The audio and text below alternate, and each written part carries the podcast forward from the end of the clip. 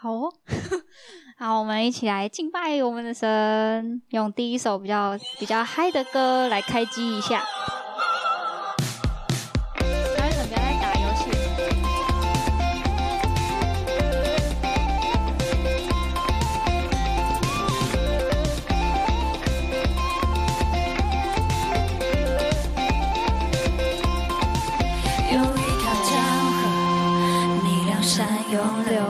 水的泉源将悲伤淹没，你爱像大海，是恐惧都挪走，复兴的浪潮已来到。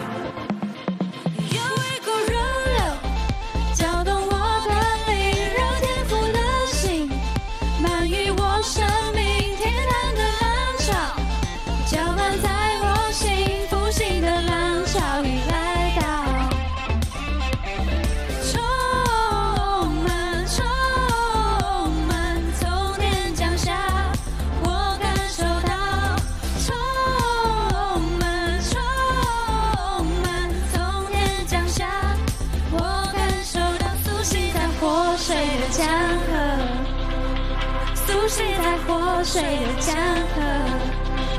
苏醒在活水的江河，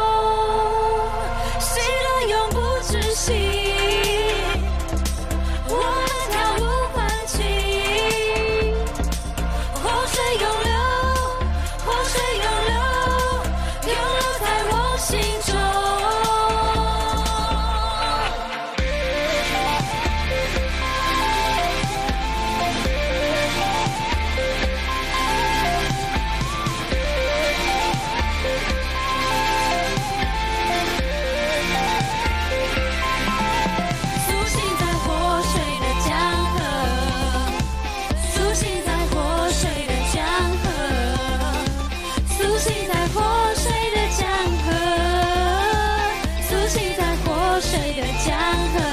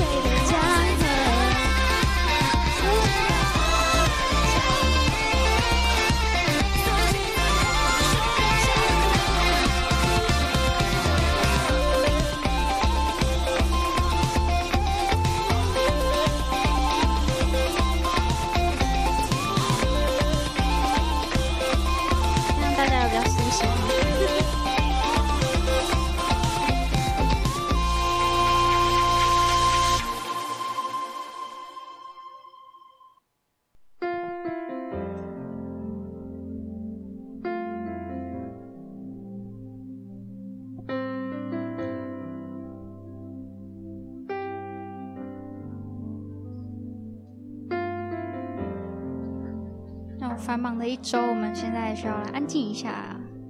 回到我们的神面前。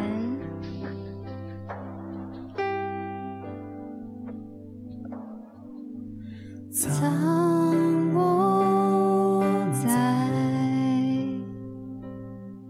翅膀荫下。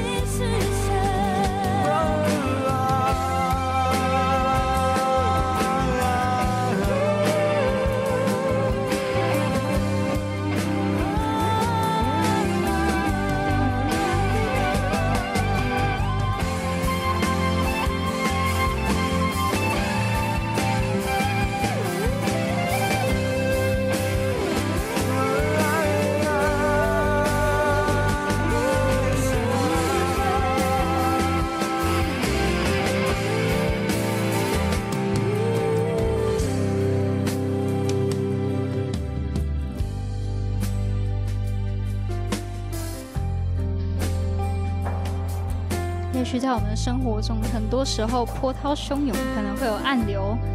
危机重重。但我们要相信，我们的神都会在我们左右，他都会在我们的身边保护我们，与我们同在。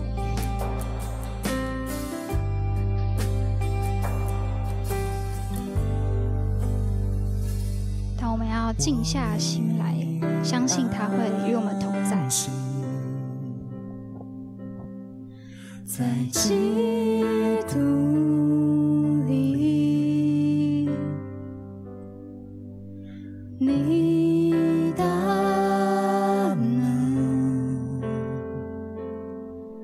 是我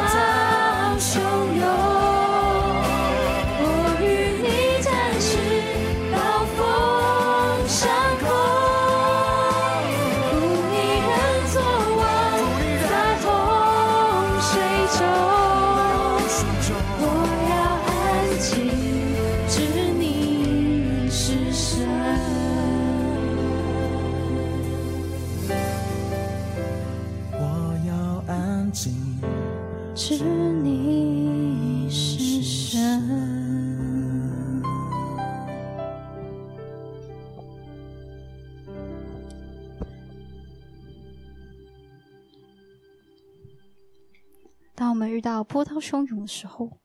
们安静下来祷告，要知道我们还有一位神会与我们同在。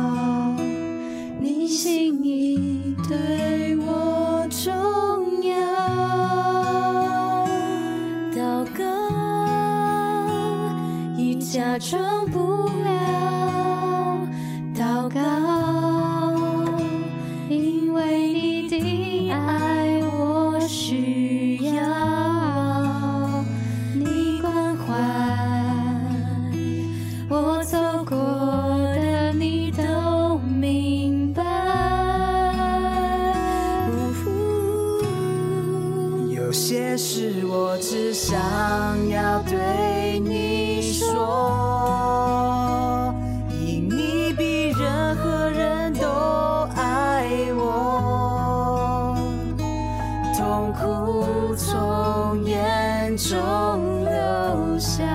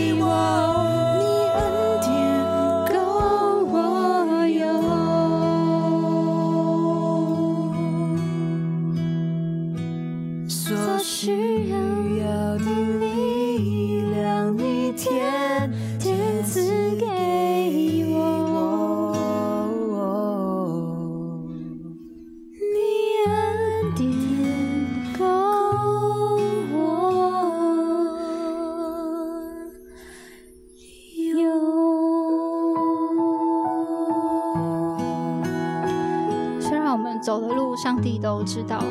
但我们还是要透过祷告来告诉神我们的需要。那他的恩典呢，天天赐给我们，我们也都够用。只要我们愿意告诉他，愿意祷告，相信他会给我们适合的帮助。好，我们先时间交给 David 哥。好，那感谢佩纯带我们唱诗。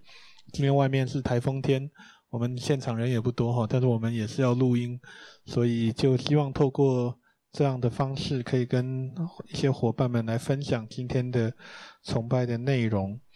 那从八月二号，呃，不对，应该说从七月二十三号啊，跟一些伙伴们去泰国，三十号回台湾，二号又进了创启地区，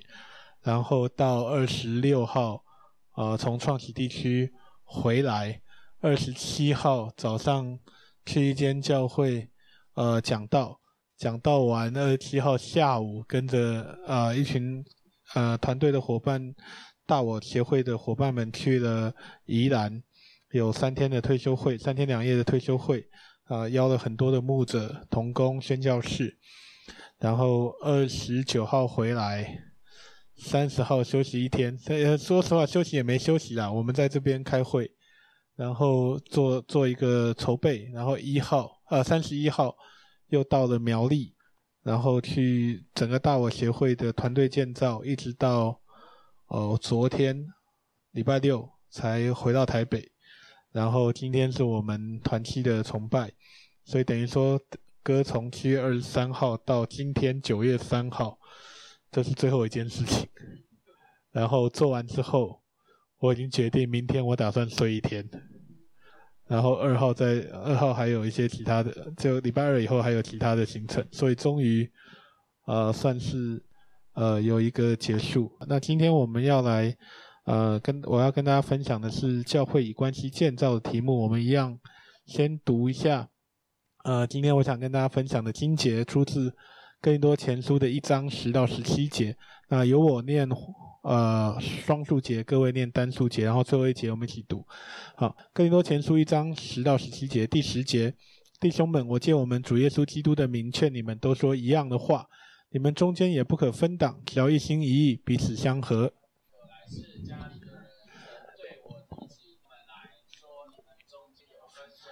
十二节，我的意思就是你们个人说我是属保罗的，我是属亚波罗的，我是属基法的，我是属基督的。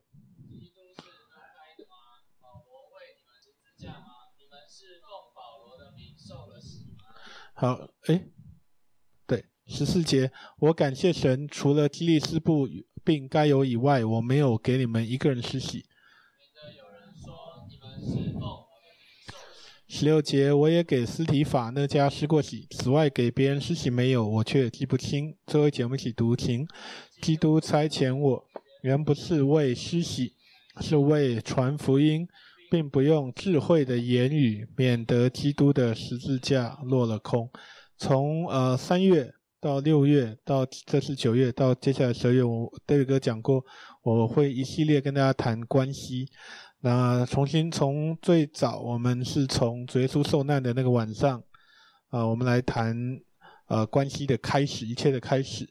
然后啊三六月，我们从马拉基书的整个时代背景，还有以色列人的堕落。我们来重新提醒，我们需要更认真的来面对我们和神、和人和彼此之间的关系。那今天是第三讲，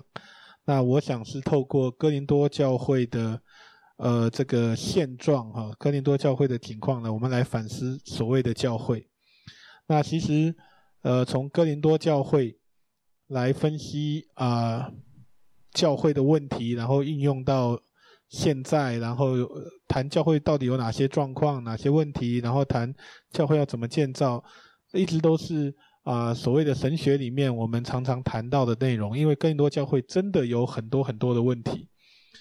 那可那可是面对我们现在的处境呢？我我我们昨天呃昨天我在和苏瑞哥我们在聊一个事情，就是我们这一代大概已经有一点这种雏形了。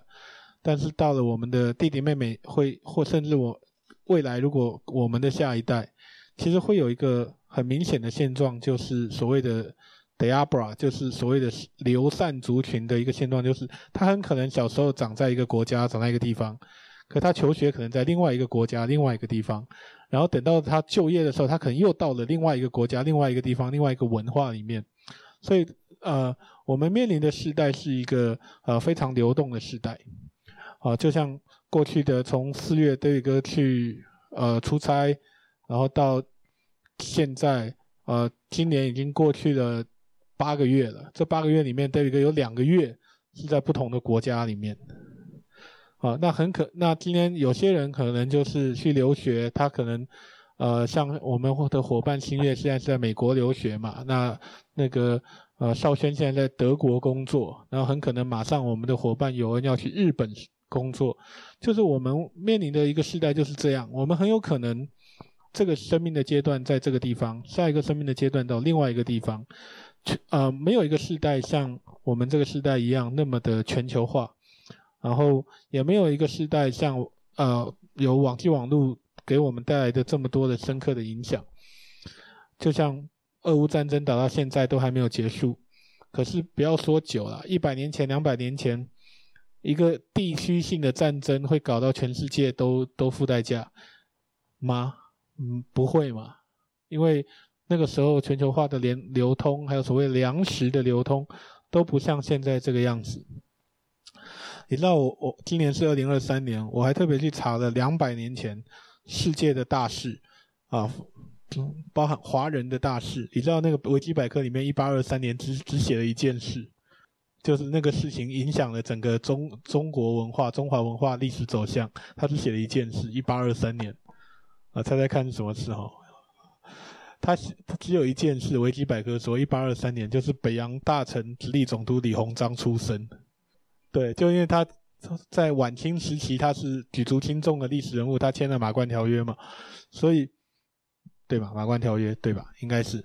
对，就是。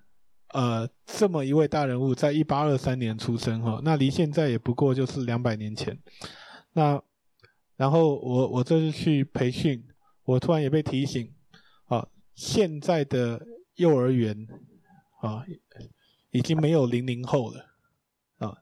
因为最大的一零后马上要上初中了，对，一零年出生，现在是十三岁嘛。马上明年就十四，就他就已经上初中了，最大的已经上初一了，国一了，所以现在的幼儿园已经没有零零后了。然后零零后最大的现在进入职场了，所以我们在谈所谓的新世代，我们在谈年年轻的弟弟妹妹，其实有很多的事情都不断的在发生。那所谓的 Z 世代，呃，也是一个进行式，它不是一个已经盖棺定论，已经。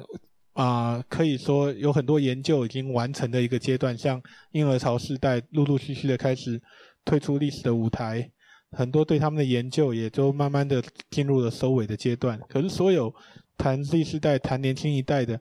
都还是一个进行式，都还是一个参考价值，它没有办法定论。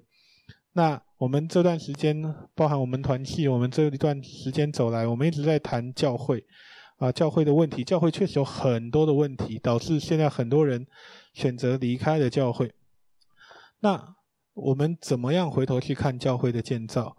呃，我想哥林多教会哈，哥林多教会建立的经过其实是记录在《使徒行传》的十八章，发生在保罗第二次旅行布道的期间。我这边找了一张图哈，就是呃，保罗抵达哥林多后，他先呃和。跟他一起的同行，就一起是织帐篷为业的亚基拉和百基拉住在一起，然后在那边先织帐篷，在那边做工，在那边赚钱生活。然后他同时到了当地的犹太会堂，开始，呃，跟犹太会堂里面的人进行信仰的辩论。啊、经文上说他在那边劝化犹太人和希腊人，但是呢，犹太人就下面这些人哈，下面这些人。并不愿意听从保罗传讲的信息，导致保罗只好，好吧，我跟你们讲，你们不听，那好吧，我跟别人讲，他就开始把眼光转向了外邦人，然后在呃这个外邦人里面有一个关键人物叫提多尤士都，在使徒行传十八章七节，然后因为这个人听了保罗的道，而且愿意回应保罗的道，哦，就开始有。呃，从这个人开始，开始有人信主，开始有人受洗，然后开始建立所谓的哥林多的教会。然后在那个时候呢，神也给保罗应许，你就你就讲，放胆去讲哦，我与你同在。如同刚刚佩纯带我们呃唱诗的时候提到的，神与我们同在。在使徒行传十一章九到十节，神就叫保罗放胆的去讲，他就在那边建立教会，放胆的讲，然后在那边牧养一年半，就是十八个月啊，保罗。只有在以弗所跟哥林多待的时间比较久，以弗所三年，呃，哥林多一年半。其实一年半已经对保罗那个时候来说已经很久了哈。所以从这个背景看起来，其实很清楚的就是哥林多教会的建立是保罗这么一位宣教士，然后到了一个大环境很不友善的地方，然后面临了很多的挫败，很多人不同意他，然后他不放弃。一，然后他还坚持，然后最后他的坚持开花结果，然后有人愿意聆听福音的，而这些这个有人还不是犹太人，是外邦人，愿意的听了，然后信了，然后就开始接受这位宣教师的牧养，然后成为所谓教会的一员。那其实这样一个过程，但是所有教会成立的故事，几乎都是这个样子，就像。呃，过去这一百多年，呃，我们谈像从长老会的马街、马雅各，到呃四九年之后，民国三十八年之后来台湾的很多的宣教士，啊、大概都是这样子一个模式，啊、他们在不同的地方坚持上帝给他们的使命，这些不是他们的文化，不是他们所熟悉的地方，不是他们所熟悉的语言，所以他们来这边，呃，传讲神的福音，建造教会，建造学校。啊，比如说，呃，辅仁大学，啊，中原大学这些高等教育，还有一些中学，呃，呃，也建立医院，哈、啊，建立慈善机构。那个时候的台湾，啊，因为宣教士的资源，通通从四九年之后就都来了台湾嘛，所以其实真的是百花齐放，很多的教会被建立起来。所以台湾为什么会有这么多的宗派，就是因为那个时候全中国很多的宣教士都跑来被被迫跑来台湾。然后，所以台湾的宗派就非常非常多哈，那各种宗派的教会都被建立起来。所以，我们台湾其实是世界上宗派跟教会密度最高的地方之一哈。但是，从保罗的角度来看，他因为对福音的使命，更多教会被建造起来，他也变成教会的牧师，他开始牧养那个教会。可是，那个教会的处境其实很恶劣，那个教会面临很多的挑战，很多的诱惑，因为哥林多教会的所在地哥林多城啊，是商业和制造业的中心。那他们那个城的主要信仰是对爱神，就是维纳斯哈，他的别名就是维纳斯，希腊爱神阿佛罗德，呃，他另外一个名字就是维纳斯，代表爱情、美丽和性爱的女神，所以整个城市是崇拜这样的一位女神的。那好，一个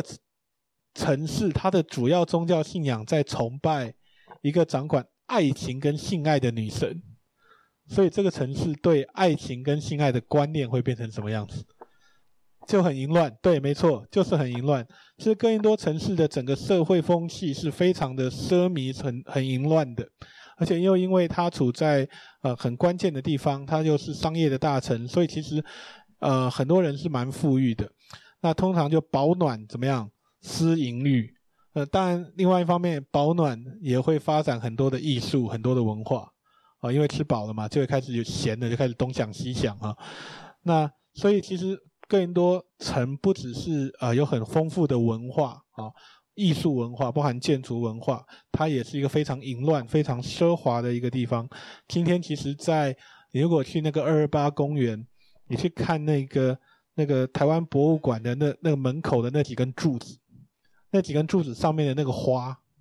那那个托。托着屋顶的那个花的那个设计，其实就是哥林多城的设，哥林多的 style，就那个时候的艺术水平，其实影响到现在的建筑风格。好，就是它，那这个城市也是非常呃奇妙的一个城市，就是呃，它真的就是一个怎么讲，性观念非常非常开放的城市。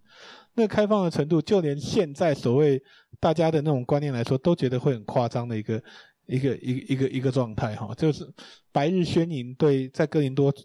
来说是一件很很很正常的事情。所以，当我们谈我们的信仰是分别为圣，呃，哥林多城其实是一个非常非常不友善的环境哈，有非常非常多世俗的诱惑。然后，从我们刚刚读的经文也知道，保罗离开哥林多教会十八个月结束了，他离开哥林多教会。然后，虽然有有人陆续前往哥林多教会去接替他牧养的工作，但是在这种环境里面要坚守信仰，就本来就是一件很困难的事情。所以他后来这个教会就发生了很多的问题，就像哥林多前书里面谈了很多的问题，包含信仰根基不稳啊，啊，被被被异端假教师影响啊，然后教会里面开始有纷争啊，纷争到一种阶段。甚至彼此互告啊，不仅不是在教会内互告，甚至告到外面去啊，哦，所以他们就是这样的一个处境。可是我我我每次看更多教会的这种状况，其实我就想一想，现在我们的处境不也是这个样子吗？哦，前两天啊，这个啊放到网络上应该会被念吧，反正我也不管。反正前两天在高雄啊，又办了所谓的幸福小组研习会，一样是。大的场子啊，上千人在那边聚集，在那边学习。那根据协进会的统计，包含呃网络网络发展协会黑熊哥那边统计，我们数字上现在在台湾有四千多间教会。这些年我们也不断的在追求增长啊，搞幸福小组啊，搞搞各种的方式在追求增长。但是当我们面对啊这些教会里面的基督徒根基不稳的问题的时候，其实。我们有花同样的精力去面对嘛？我说台湾的教会嘛，那外在环境也不是那么友善啊。跟因为，呃，起码对年轻的世代来说，对弟弟妹妹们的那个世代来说，呃，因为过去在社会议题上的一些作为，导致我们其实给年轻世代留下了非常负面的印象。这些年我看的这些聚会，干这些特会，嗯。中中间有好多所谓牧养模式的变换，大概我算一算，大概每三年五年都会迎来一个热潮。啊，从当年新加坡教会的细胞小组，到哥伦比亚传过来 G 十二，从那个什么教会里面，从什么生命全垒打，叫弟兄姊妹跑垒，一垒、二垒、三垒、四啊回本垒，然后还有什么双翼，韩国的双翼，从幸福小组啊到现在真理堂推的 RPG。我们从来就没有缺少过这些所谓的运动，可是如果回到根基，这些二这二十年来，台湾的教会、台湾的基督徒对神的话语有更多的认识和内化吗？我们对主耶稣所在乎、所他所对这社会的弱势，他他他所在乎的、关心的那部分，我们有同样的在乎吗？当我们在追求与神更亲近的这个努力上面，我们真的有做到啊、我们该做的吗？我我我我我其实真的在思考这些问题的时候，我的答案其实是，我不知道今天在座的各位，甚至线上晚一点听到这个信息的各位会是怎么想？但我自己的答案是，我其实是很羞愧的，因为基督信仰从来就不是只是说我们规律的参加某个堂会举办的举办的那些聚会就好了，基督信仰也不是说每一个礼拜里面。我们有花时间去参加这聚会和活动就好了，啊，我们也不是说现在现在今天很多人啊是透过 Line 透过这些通讯的软体啊去看到一段经文或看到有人分享就说啊我灵修了啊就说就说啊我有或者我在礼拜天我没有去教会，但是我在一个礼拜的某一个时段我打开教会的直播的回放，然后我看了我就有去敬拜了。哦，这个不是这个样子嘛？因为如果他是一个活出来的生命，他就不应该是这个样子。那这些年我们从来不缺乏这些运动，从来不缺乏这些工作做呃嗯功夫哈。那这些东西，如果我们忽视了我们本来就应该做的事情，然后去追逐这些呃我们想要看到的东西，或我们想要去表现的东西，或者是所谓的一些成果，那。最后，我们其实是没有办法抵御外在的诱惑的。那因为没有办法抵御外在的诱惑，那就会影响到教会的内部。这是为什么？哥林多教会到后来陷入了结党的纷争啊？为为什么到后后面陷陷入了结党纷争？我们从今天经文，我这边也挑了一张图哈，这边一个裂痕。我们看到更多教会起了纷争，然后教会内部的信徒各自站队。然后去拥护自己认为的属灵的领袖。那你如果仔细看这段经文，这个纷争的核心议题其实就是讲白了，就是各自在争夺自己在教会的话语权而已啦。讲白了，这个纷争就是各自在争取自己在教会的话语权而已啦。而这种心态破坏了教会的合一，也显露出这些人的眼光其实是很有限的。哦，听谁就信谁，对吧？我我是亚波罗的，我是保罗的，我是基法的。那真的还有人说自己是属基督的。那属基督的这种心态，讲白就是说，保罗、亚波罗、彼得都不够看哈。我我我不属于这些属灵的领袖，我直接属于大老板哈，就主耶稣基督。这种分门别类，这种战队，这种互相攻击，他们就。完全忽略了教会应该是一个群体，是因为主耶稣基督的恩典，我们才能够成为一个群体，让本来没有血缘关系的彼此可以称呼彼此为家人，称呼彼此为弟兄或姐妹，有同一位父神，同一位长兄，完全忘记了，哥林多教会完全忘记了这件事情，所以其实。你看更多教会的这种状态，再回头去想历史历代以来，每次到了教会里面，呃，我们所熟悉的教会，我们过往的经历里面，每一次谈到教会里面结党所起的纷争，其实你会发现，以我个人牧会这些年的经验来说，其实说句实话，这些党派哈，每一个人都说自己是对的，也就都每个人都是说要为教会好。没有人会刻意的去结党，然后说我所做的一切，我想要影响教会的是因为要让教会不好。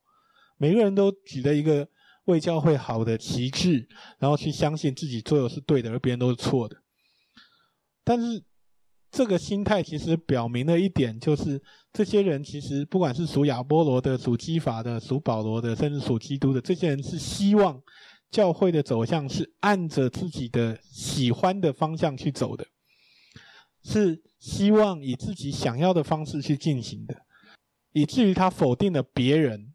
而破因为这个否定去破坏了关系，然后到最后就彼此攻击、反目成仇，像这个裂痕一样。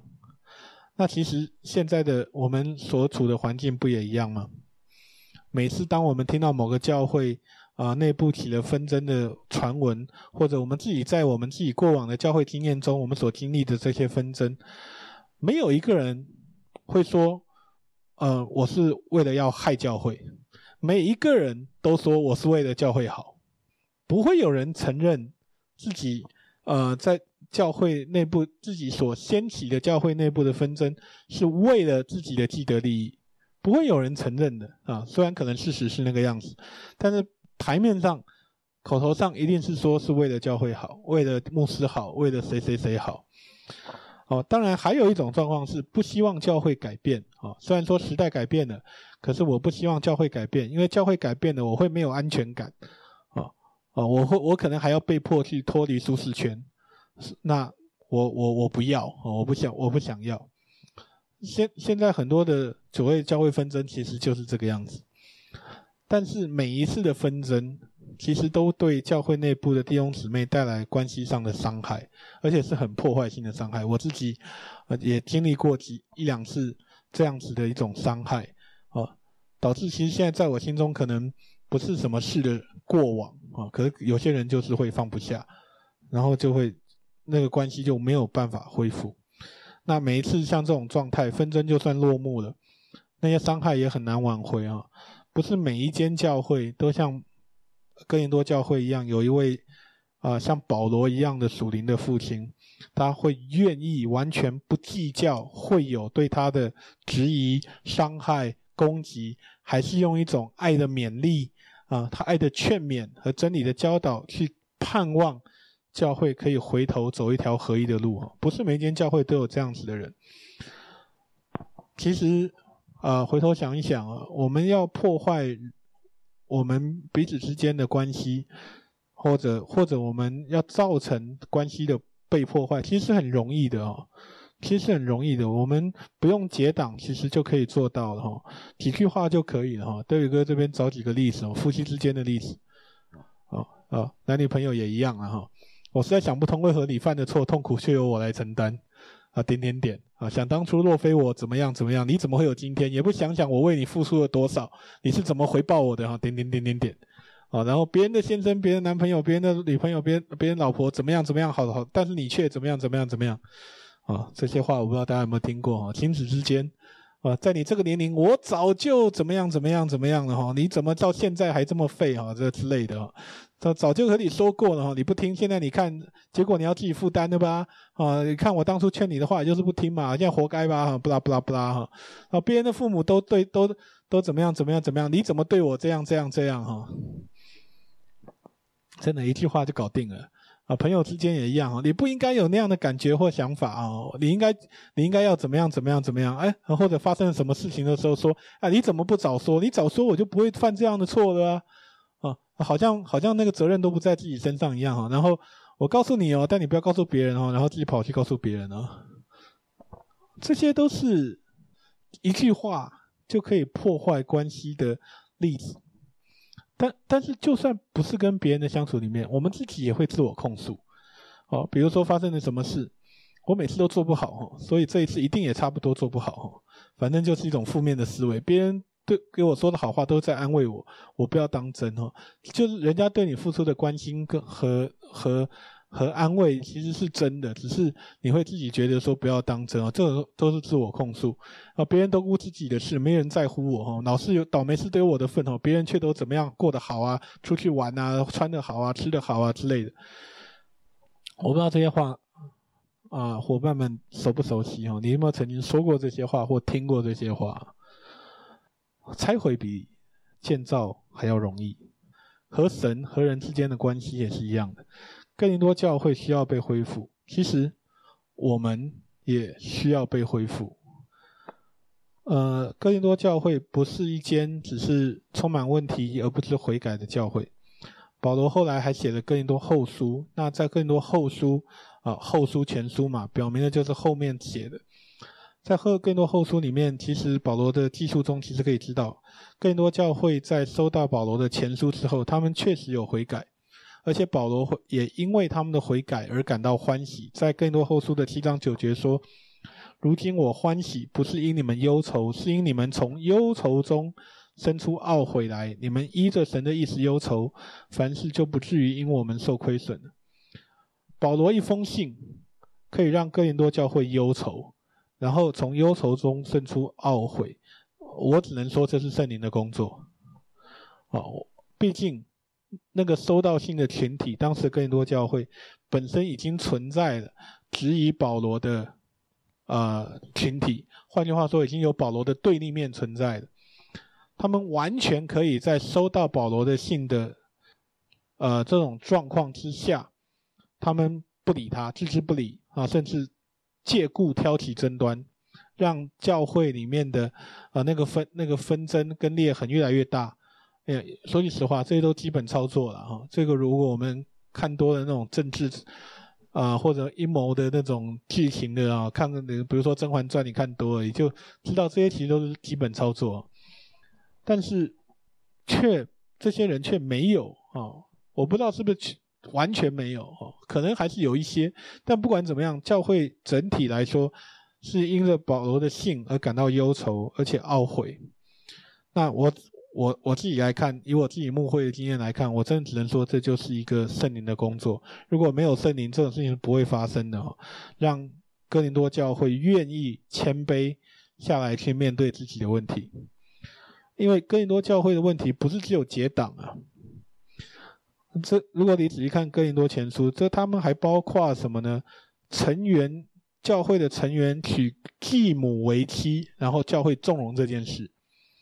然后呃，教会被假教师的教导影响，然后认为肉体的败坏并不会破坏他们跟神的关系，或者污染他们的灵魂。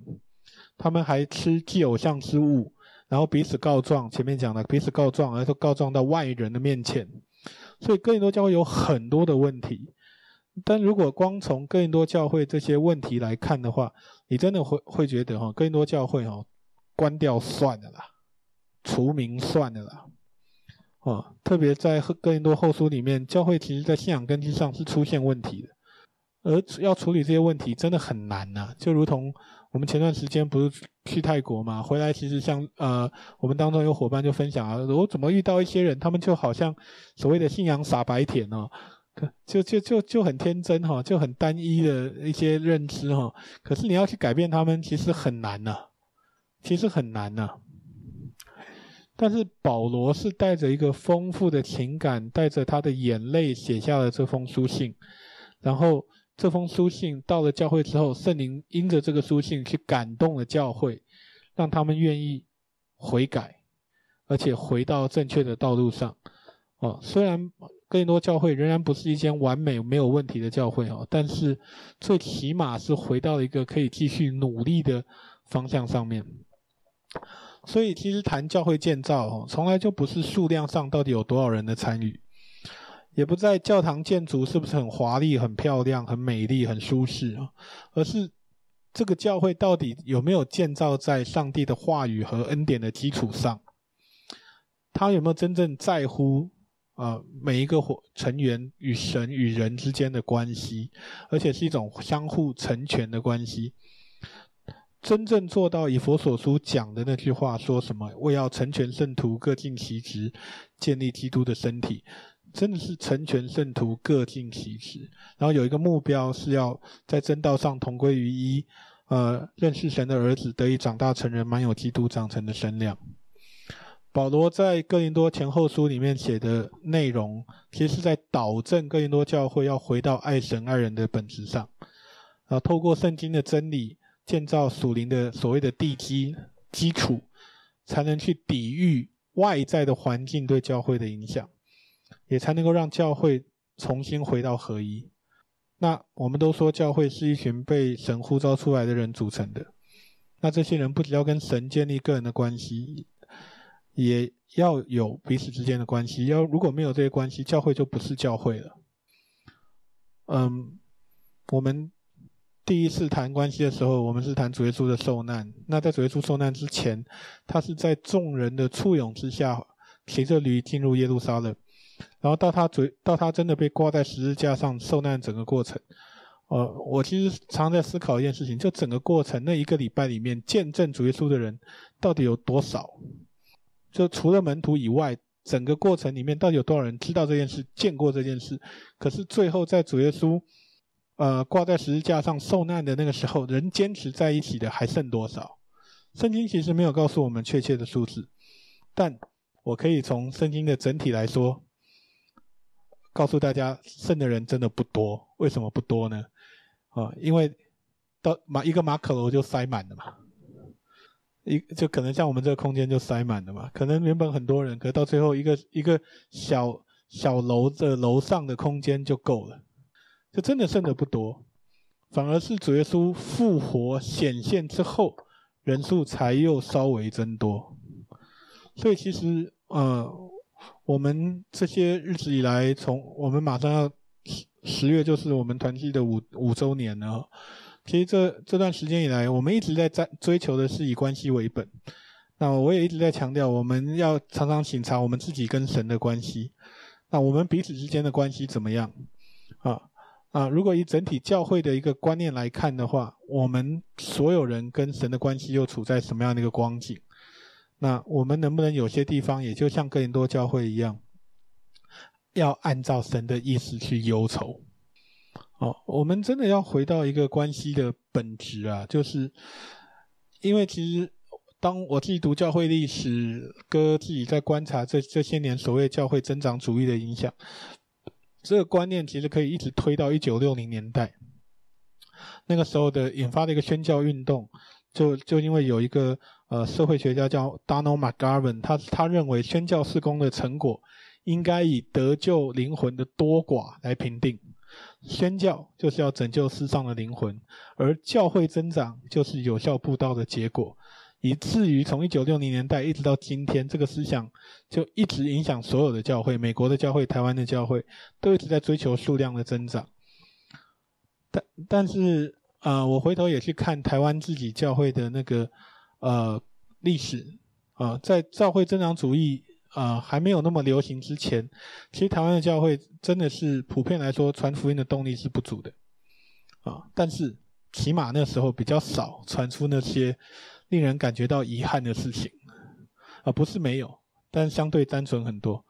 但今天哈，我就我们就常常听到一些教会、一些团体或者某一位牧师，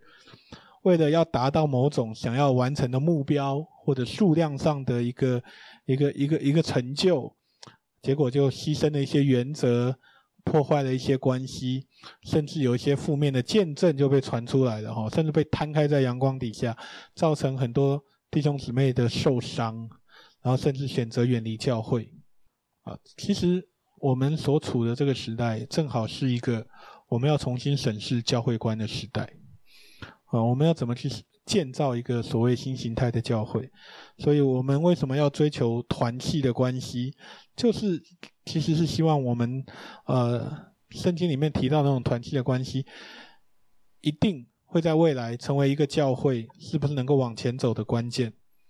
我们需要真实的团契的关系，我们不需要那些表面上的和谐的关系。我们不是只需要一个牧者和会友之间的一个关系，而是真正能够成为家人的关系。好，透过以关系为本的概念，我们来建造教会，来建造我们的团契。然后，呃，当我们面对这个世界，当我们的当我们在仰望神，我们在赞美神的时候，我们的手是牵着的，彼此牵着的。然后在过程中，我们能够对被对方彼此坦诚、彼此真实，我们才能够一起努力去抵御这个世界带来的诱惑。哦，要不然，啊、我们很难。真正的去面对这个世界所带来的负面的影响，我们必须走在呃团契的关系里面，教会才能或者团契才能够被呃建造起来。所以这是啊，这个从前面一路下来的啊、想要跟大家在今天呃分享的一个信息。我们、呃，简单做一个祷告。亲爱的父神，孩子，谢谢你啊！透过今天，孩子有机会和团契的伙伴们。啊，甚至未来可能在线上的一些呃听众们去分享这样的信息，也求主帮助我们每一个人能够呃彼此坦诚啊建立一个真实的关系。这个关系不是只是靠啊我们每一次呃来聚会的这一两个小时，而是我们真的能够在彼此的生命当中彼此挂念啊彼此啊关心彼此代祷，也在乎我们每一个人的状况。让我们在你的里面享受这样团契的关系，让我们也来彼此建造我们所呃想要看到的团契啊，是你讨你喜悦的。我们这样的祷告，奉主耶稣基督的名，阿门。好，啊，人多人少，我们还是有圣餐。好，在主耶稣被卖的那一夜，他拿起饼来，祝谢了，就擘开说：“这是我的身体，为你们舍的，你们应当如此行，为的是纪念我。”好，大卫发给大家一下，我们就呃透过饼来纪念主耶稣的受难。好，我们一起低头祷告，亲爱的主耶稣，感谢你呃在两千多年前为我们受死，然后并复活，主你舍弃我们的身体，为要呃。呃，来拯救我们的灵魂，也感谢主你呃赐下团契在我们当中，让我们呃在你升天之后，我们彼此还有肢体来作为你传扬你福音的呃见证以及帮助，求主保守我们在呃。呃，享用你为我们所破碎的身体的时候，我们能够来思想主你来到呃这个世上的意义，以及你离我们而去的意义。我们期待主你呃未来再来的那一天，我们在享用你的身体之前，这样祷告感谢，是奉靠主耶稣基督的名，阿门。我们领受饼。好，那个玉成跟佩纯帮我们。好，我们一样透过杯来纪念主耶稣在十字架上所流下的血。亲爱的主耶稣，感谢你为我们舍，也感谢你赐下你的宝血来洗净我们的罪。那我们现在领受圣餐，也感谢你为我们的牺牲。感谢主。好，我们一起领受这个杯。呃，好，剩下报告的部分，报告下一次十月就是挪威了啊，轮到你了，马上好快啊，马上就要到十月了。我们一样唱祝福歌。然后接受祝福。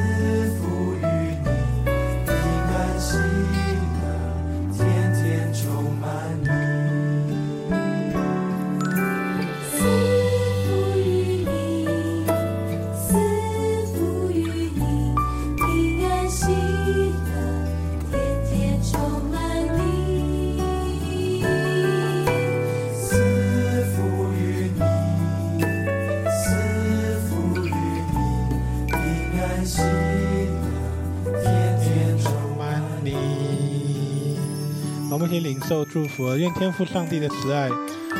圣灵的感动与交通，主耶稣基督在十字架上所成就的恩惠，常与每一位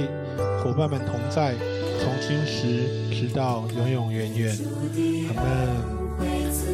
好，我们今天的聚会到这里，我们也求主祝福每一位呃在座的以及在线上的伙伴们。